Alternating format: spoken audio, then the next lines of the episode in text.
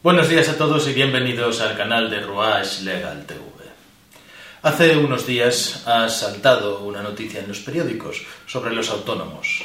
El gobierno está preparando una nueva cotización, un nuevo sistema de cotización de los autónomos para ajustarlo a sus ingresos reales, es decir, que paguen no una cuota fija, sino según lo que ganen. La noticia que ha saltado es que en 2022 la mayoría de los autónomos pasarán de pagar 289 euros a pagar 433 euros, un incremento del 50%. ¿Es necesaria una reforma de la cotización de los autónomos? Sí. Pero lo que nos están escondiendo es que es urgente y es necesario no solamente eso, sino revisar el sistema de cotización para recaudar más. Vamos a subir las cotizaciones a las empresas, ya es muy límite. Vamos a decirle a los trabajadores que en vez de un 6% que se les retiene en su nómina, se les va a retener un 12%, es también ya límite demasiado. ¿Quién queda? Los autónomos. ¿Y eso por qué? Porque viene la jubilación del baby boom. Entre los años 1960 y 1975 nacieron en España muchísimos niños. Fue lo que se entiende y se denomina el baby boom. Este incremento de población pasará a jubilarse a partir de 2027. De 2027 a 2042 todo el baby boom será jubilado. Y no tenemos nacimientos. ¿Cómo vamos a sostener todo esto? La reforma del sistema de cotización de los autónomos es una parte de esa solución y es una parte básica, hacer pagar a los autónomos más.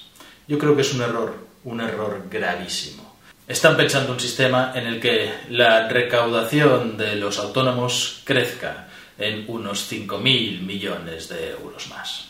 Incrementando las cotizaciones de los autónomos, sí se va a conseguir que los que ya están se tengan que quedar y tengan que pagar más pero de lo que se trata es de conseguir que haya más trabajadores, haya más cotizantes autónomos y por cuenta ajena. Hoy hay en España 3.200.000 autónomos. En 2018, según un artículo de cinco días, había aproximadamente 2 millones de autónomos. De estos, el 22% tenían al menos una persona contratada. Así, en el primer semestre de 2018, los autónomos llegaban a crear 719 trabajos diarios por cuenta ajena. Y el total de trabajadores por cuenta ajena que estaban trabajando para empresarios autónomos era de 923.000 y pico trabajadores. Es decir, son una fuerza creadora, una fuerza creadora de empresa. En junio de 2019, un año después, había 135.000 trabajadores por cuenta ajena menos de autónomos que los que había en 2018. No os quiero ni contar cómo estaremos hoy, en 2021, después de la pandemia. Pero lo que es evidente es que hay que cuidar el colectivo de trabajadores autónomos no solamente por ellos mismos, sino porque también son creadores, generadores de comercio, generadores de riqueza y generadores de trabajo. Los autónomos son, por tanto, uno de los mayores empleadores que existen. Y no hay que maltratarlos, no hay que subirles las cotizaciones. Hay que hacer que contraten, que generen, que creen trabajo. El gobierno y las asociaciones, por un afán de recaudación, se están equivocando y lo están haciendo muy, muy mal. Y olvidan además, entre otras cosas, que los autónomos, algunos de ellos son vocacionales, son autónomos por vocación, porque quieren crear, porque son generadores, pero son los menos, son el 34% de los autónomos. El resto, el 66% de los autónomos, lo son por necesidad, porque no encuentran un trabajo por cuenta ajena y se buscan la vida. Y a este 66% de los autónomos que se buscan la vida e intentan ser creadores, intentan no estar en las listas del desempleo y aportar, ¿Se les está haciendo un favor? ¿Se les está ayudando realmente? o lo que vamos a hacer es dejarles tirados en la cuneta con un sistema complejo, complicadísimo, difícil de saber, difícil de cotizar, y van a estar perseguidos para después tener que pasar a darles a muchos de ellos el ingreso mínimo vital?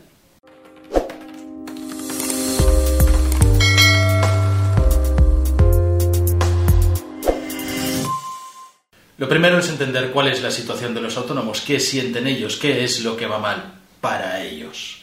En este caso vamos a acudir a un estudio que realizó la Universidad de Granada junto con Infoautónomos. Es un estudio muy revelador del cual hemos extraído varias de las conclusiones. La primera de ellas es esta, es que el 51% de los autónomos se dan de baja porque consideran que las cuotas a la seguridad social son insostenibles. Otro porcentaje, un 20% más, se da de baja porque considera que los impuestos son demasiado elevados. Los demás se dan de baja porque han fracasado, porque no tienen clientes o porque tienen demasiados impagados. A esta situación tenemos que añadir que, además, el grueso de los autónomos, el 77%, casi el 80% de los autónomos, pagan la cuota mínima. La cuota mínima son los 289 euros al mes. Esta que quieren subir un 50%. Si le suben un 50%, ¿cuántos de estos quedarán? Si tenemos en cuenta que la mayoría de ellos se dan de baja porque los impuestos y la cuota de la seguridad social es para ellos insoportable, insostenible. Son además trabajadores de cierta edad, en los que sí importa lo que estén aportando a la seguridad social. Casi la mayoría de ellos tienen entre 45 y 54 años y el 20% más tienen más de 55 años, es decir, se acercan a la edad de jubilación. ¿Cómo es entonces que solo un pequeño porcentaje cotiza tan a la alza? Yo creo que las conclusiones son muy fáciles, porque no se confía en las prestaciones que vamos a recibir y no se confía en la pensión de jubilación que van a tener. Además de ello, consideran que es muy difícil el 87% de los autónomos consideran que es muy difícil tener un negocio y ser autónomos. El 12% considera que es relativamente fácil, son los menos. Y efectivamente se sienten desamparados por la Administración. El 85% de los autónomos sienten que la Administración no les ayuda en nada. ¿Cómo van a pagar para un servicio que no reciben o que no les está ayudando en absoluto en nada? Pues pagan lo mínimo y entre la valoración de cuáles son las mayores dificultades que encuentran los autónomos para empezar, para estar trabajando, otra vez en el primer lugar están las cuotas a la seguridad social, en el segundo lugar están los impuestos y en el tercer lugar está la burocracia. Es decir, sigue esa relación de desamparo con la administración y de aportación de pago para qué. Y además de todo eso, el compromiso con el trabajo es brutal. El 50% de ellos dicen que trabajan más de 10 horas al día. Y solo el 17% dice que trabaja 8 horas. Y a ello le añadimos que el 37% de ellos trabajan incluido los fines de semana, incluido los sábados y domingos, es decir, trabajan 7 días a la semana, sin descanso. Unos días trabajarán menos que otros, evidentemente, pero trabajan todos los días de la semana. Hablando de las bajas, el 72% de los trabajadores autónomos jamás ha cogido una baja laboral, por la razón que sea. Y del restante 28% de trabajadores autónomos, dos de cada tres han trabajado estando de baja.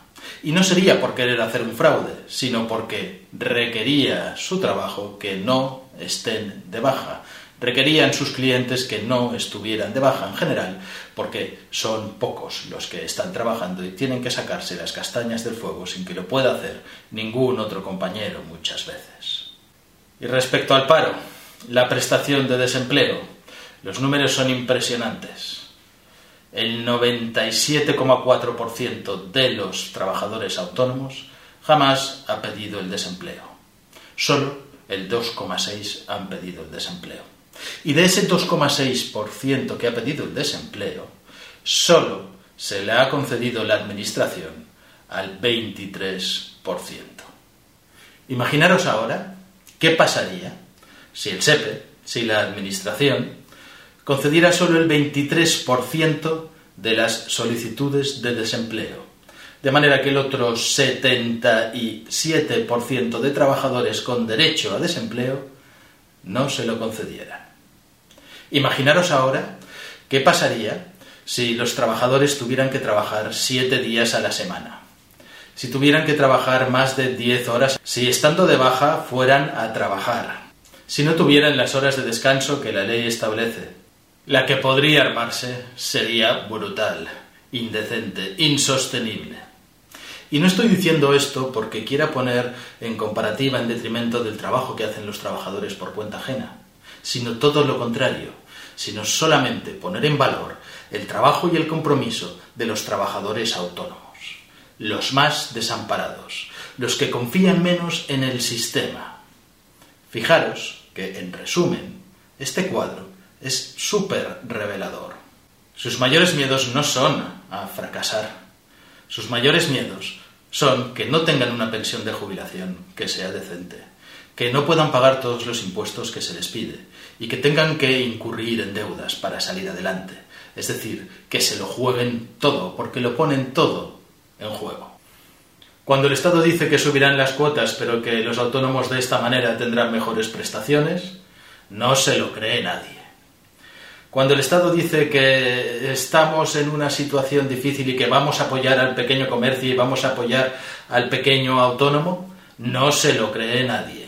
Hasta ahora no lo ha hecho, hasta ahora ha dado muy poquitas ayudas comparativamente con lo que significan, por ejemplo, las ayudas de los ERTES. Está claro que hay que hacer algo, está claro que hay que reestructurar este sistema. Los datos cantan por sí solos y cantan muy fuerte.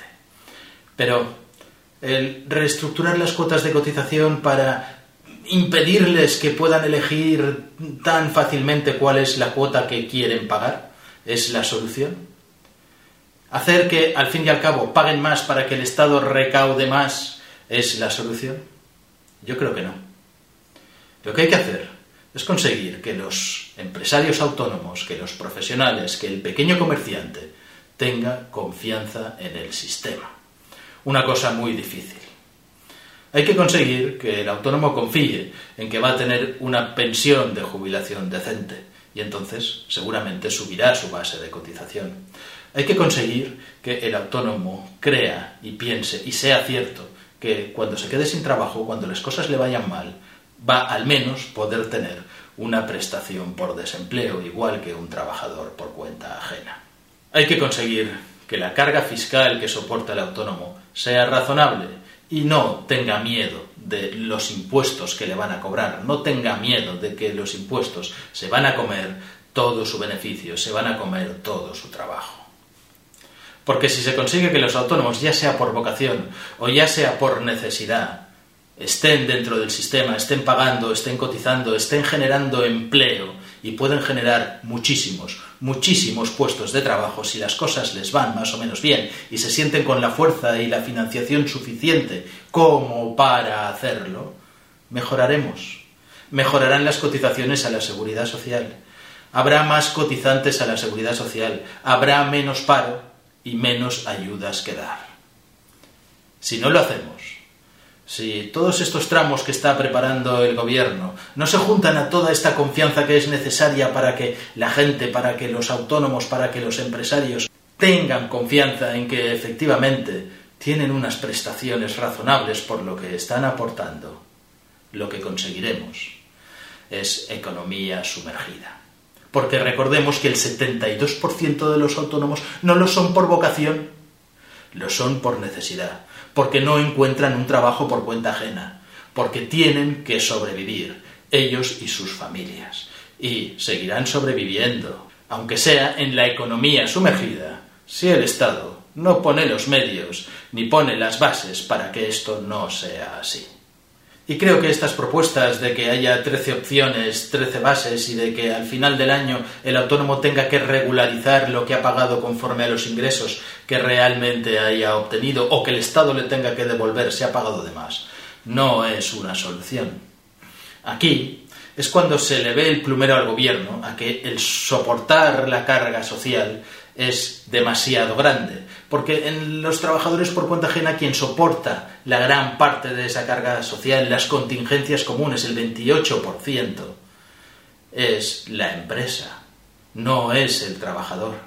Si el trabajador viera que su nómina, que lo que se le lleva el Estado en verdad es casi un 33% más de lo que cobra, sin incluir el IRPF, probablemente también se tiraría de los pelos. Todo lo que al fin y al cabo nos viene a decir que no sé si este sistema de seguridad social, este sistema de bienestar social que hemos alcanzado con todo este tiempo es soportable. O hay que cambiarlo y reducir prestaciones. Y más, si tenemos en cuenta que la fuerza de trabajo y de aportación de cotizaciones del baby boom de los años 60 o 70 se está terminando y pasarán a ser cobradores en vez de pagadores. Si te ha gustado el vídeo, dale al like, suscríbete y pon tus comentarios que serán muy apreciados por todos nuestros lectores.